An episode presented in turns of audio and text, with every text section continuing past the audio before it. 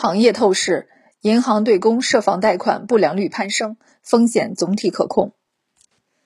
据市场消息称，央行要求部分银行六月十三日起每周上报对六十五家房企的风险敞口，并要求部分房地产风险敞口较大的银行上报四月、五月持续的债券、开发贷和按揭数据。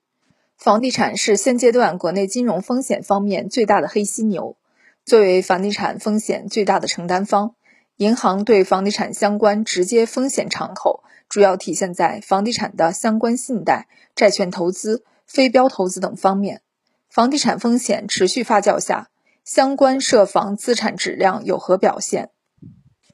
涉房贷款主要涉及个人住房按揭贷款、开发贷、经营性物业贷、政策性贷款和并购贷等，其中按揭规模最大。根据央行口径，二零二二年一季度按揭贷款余额三十八点八四万亿，约占同期房地产贷款余额的百分之七十三。二零一七年至二零二零年，三十五家样本银行涉房信贷占其贷款总额的比例呈缓慢上升趋势。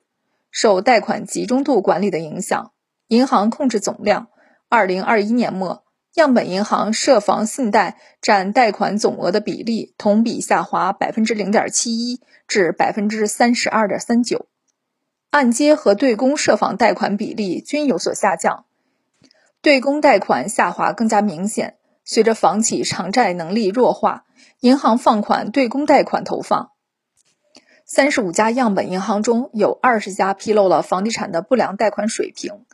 从资产质量看，二零一七年至二零二一年，二十家样本银行的按揭不良率维持在百分之零点二到零点三，资产质量稳定，风险较低。二零二一年，对公涉房信贷不良率攀升明显。二零一七年至二零二零年，二十家样本银行对公涉房贷款的不良稳定性、维持性在百分之一左右。受二零二一年下半年房企流动性紧张影响。年末对公涉房贷款不良率较年初大幅增加百分之零点七三至百分之一点七五，增幅明显。当前房企融资环境并未好转，叠加下半年偿债高峰期，资产压力进一步凸显。预期二零二二年对公贷款不良率进一步攀升。根据央行发布的《中国金融稳定报告》，对四千零一十五家参事银行敏感性压力测试结果显示。若房地产开发贷款不良率增加百分之十五，购房贷款不良率增加百分之十，二零二零年末参事银行整体资本充足率下降至百分之十二点三二，下降百分之二点零七。即使后续对公贷款不良率上升速度加快，但银行整体风险承受边界较高，相关不良资产对银行资产质量影响较为可控。除涉房贷款外，银行可通过自营资金或者表外理财资金投资房地产相关的债券和非标资产。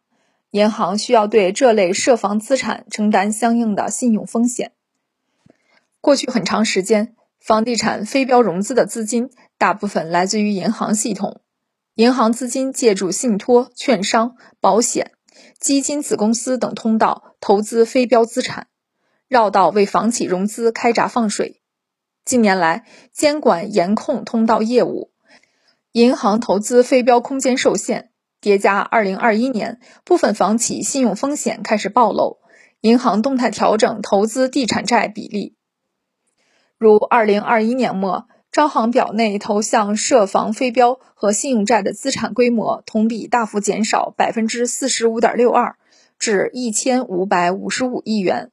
占总资产的比重百分之一点六八。同比下滑百分之一点七四。资产质量方面，近阶段房企债券和信托违约事件频繁，相关资产质量大幅下降。但银行所投资的涉房债券和信托相关资产规模远小于对公贷款，整体对银行冲击有限。